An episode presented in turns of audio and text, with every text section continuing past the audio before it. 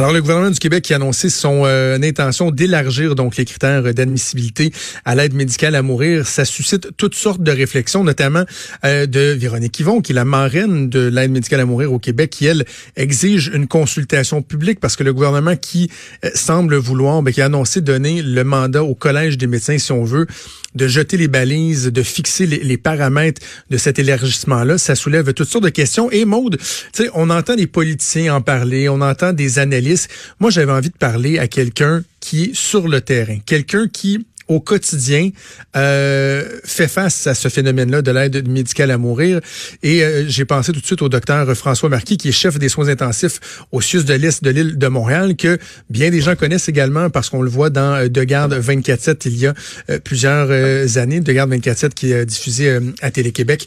Il est avec nous au téléphone. Docteur Marquis, bonjour. Bien, bonjour, bonjour. Merci d'avoir accepté l'invitation. Je trouvais ça pertinent de vous parler parce que, euh, entre autres, je pense bien des gens avaient été marqués par cet épisode euh, de De Garde 24-7 euh, où on vous, on vous, on vous voyait donc prodiguer l'aide médicale à mourir aux, soins d'une patiente. On a vu tout le côté humain, à quel point le, médecin peut être touché dans cette démarche-là, à quel point c'est une démarche qui est qui n'est pas simple, qui est assez complexe, qui est très, très, très humaine. Cette volonté-là gouvernementale, donc, de, mettre de l'avant un élargissement de l'aide médicale à mourir, est-ce que vous, vous l'accueillez favorablement ma barre? Après ma barre, oui. Euh, je pense que c'est euh, c'est une bonne réflexion et, je pense que euh, comme on est un peu des, des, précurseurs dans notre société, hein, il n'y a pas beaucoup de place dans le monde où ça se fait. Je pense que c'est extrêmement sain à intervalles réguliers de se faire un, un, un, petit acquis de conscience puis de juste regarder exactement où est-ce qu'on est rendu, où on s'en va. Donc le, le, fait de se questionner, de se repositionner, c'est extrêmement c'est extrêmement sain quant à moi. Si, euh, avant de parler donc de ce qu'on envisage pour l'élargissement, profitons peut-être de l'occasion pour faire euh, un bilan des dernières années. Quoi, c'est depuis 2014 que euh, l'Assemblée nationale a autorisé l'aide médicale à mourir. Vous, comme je le disais, ça fait partie de votre pratique. certains craignaient des, des, des dérapages, d'autres disaient que c'était trop contraignant. Quel bilan vous faites des dernières années, vous? Euh, moi, je dirais un bilan de flexibilité. C'est certain qu'au début, euh, tous les éléments contraignants, pas qui ont été assouplis, mais ont été compris. Hein, il y avait, c'est qu'il y a une mécanique qui est très bureaucratique. À travers ça, nous, on doit garder le côté humain parce que le patient, lui, ne doit pas voir la bureaucratie, il doit voir euh, les mmh. éléments humains. Je dirais que tous les éléments bureaucratiques on s'est apprivoisé de chaque côté. Autant les médecins euh, que la machine, disons. Euh, c'est que de ce côté-là, je trouve qu'en fait, ça, va relativement bien. Il y a des outils qui ont été euh, qui ont été mis à notre disposition pour faciliter les démarches administratives. Euh, pour ce qui est euh, au, niveau des patients, mais effectivement, on a chacun fait notre, notre apprentissage, un peu le, le rodage, aller chercher les médicaments, prendre les rendez-vous, euh, insérer les lignes quand on a besoin de mettre des lignes centrales ou des cathéters. Et, je dirais que ça, le bilan est extrêmement positif. Euh, c'est bien rodé. les, les canaux, quand on les utilise, ça, ça fonctionne très bien. Là. Il n'y a pas de délai des fois, la problématique est plus de s'assurer que le patient, euh, ce que sa demande est acheminée.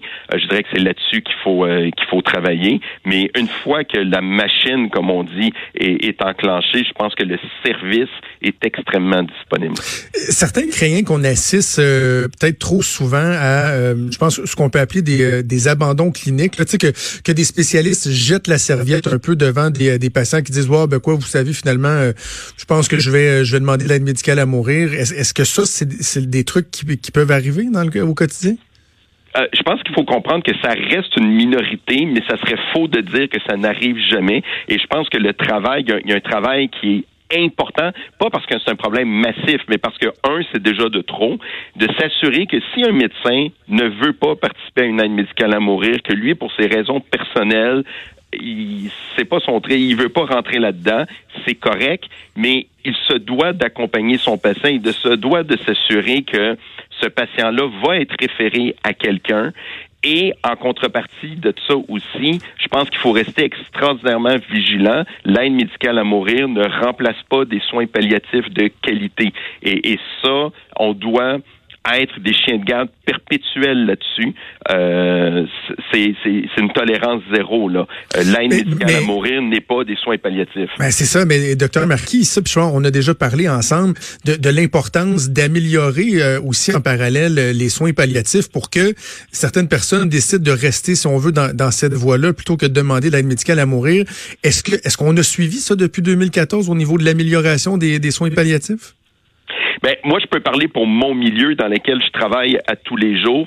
Moi, avec mon offre de soins palliatifs dans le sud de l'est de l'île de Montréal, pour mes patients, je n'ai aucune difficulté. On a des, euh, des discussions euh, fréquentes. Si on a un questionnement, si on a un patient avec lequel on a besoin d'optimiser des soins palliatifs, moi, chez moi, ça, ce n'est pas un problème. Par contre, j'ai eu des références de l'extérieur, j'ai des collègues qui ont eu des références de l'extérieur et ça semble pas nécessairement être le cas partout.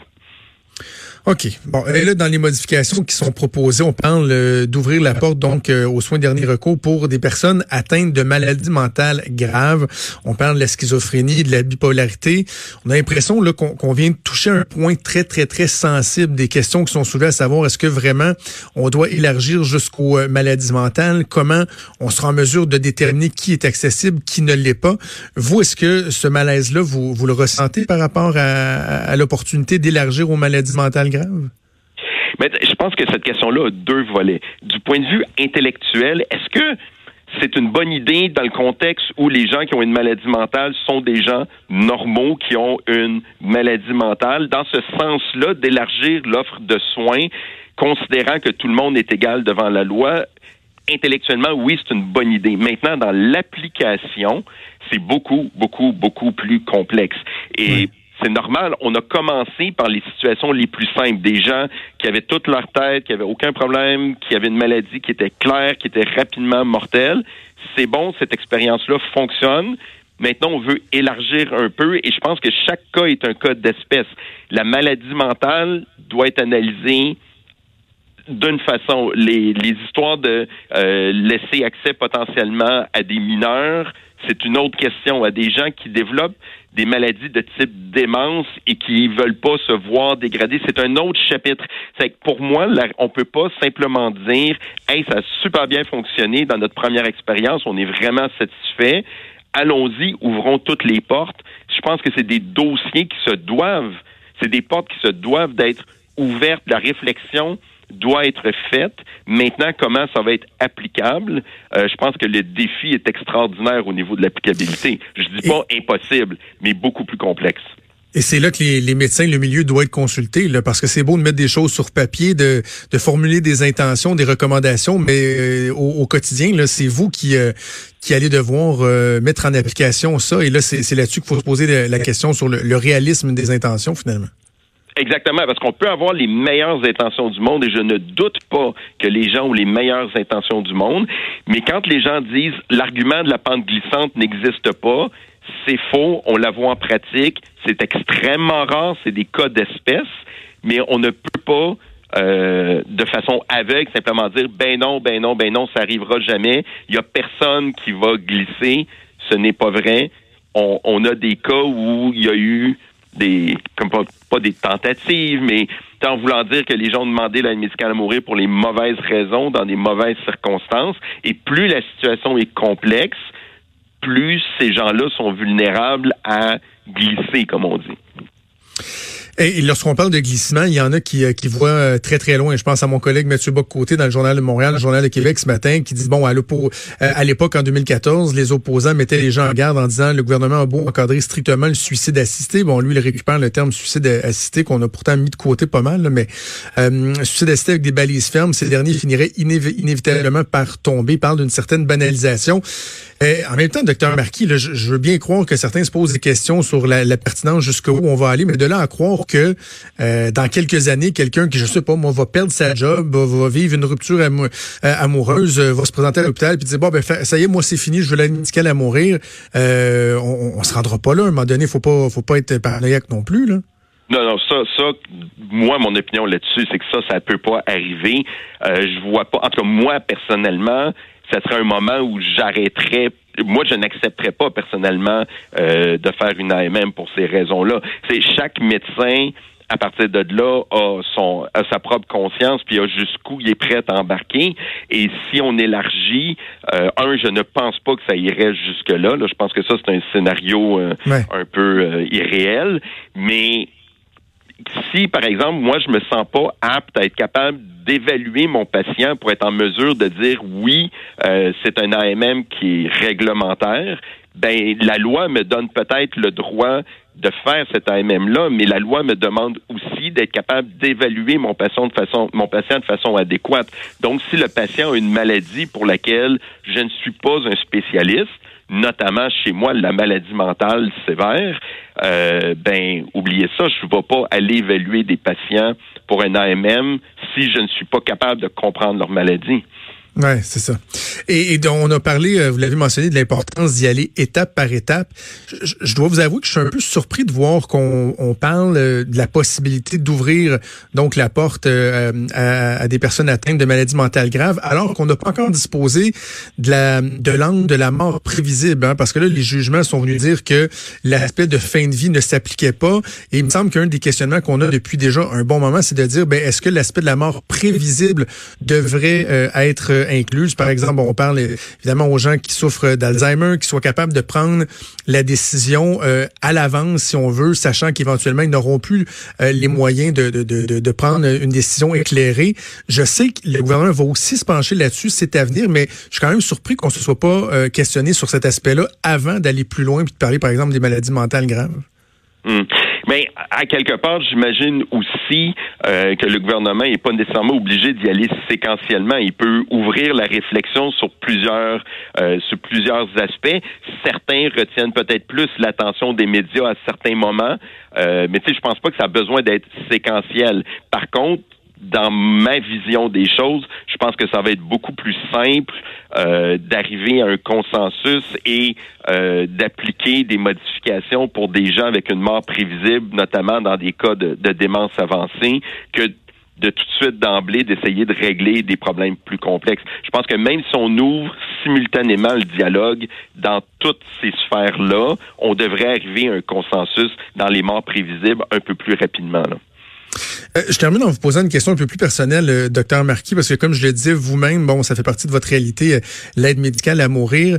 Comment la personne derrière le sarreau, je dirais, comment elle, elle, voit son travail, sa responsabilité dans, dans ces cas-là? Parce que certains vont dire, ah ben tu sais, au niveau éthique, de, de donner la mort, ça doit être quelque chose qui, qui est déchirant, qui est difficile. Est-ce que vous, dans, dans, votre tête, vous le voyez comme étant plutôt une façon d'offrir une délivrance aux, aux patients? comment vous l'entrevoyez? puis vous arrivez à être, à être bien, euh, à être en paix avec euh, cet aspect-là de votre travail?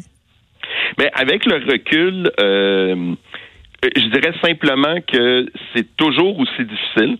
et, c'est à quelque part une bonne chose dans le sens où le jour où ça devient banal, je pense que c'est le temps que tu accroches tes patins puis tu refais plus jamais ça.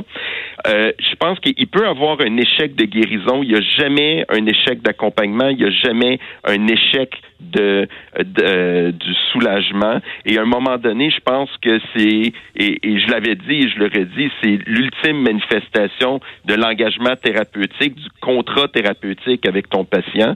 S'il a besoin de ça et qu'il est rendu là, eh bien, suis ton patient, accompagne-le parce que c'est à ça que tu t'es engagé. On ne mhm. s'engage pas à guérir nos patients, on s'engage à les soigner, à les accompagner et ça, il n'y a pas de raison que ça fasse défaut.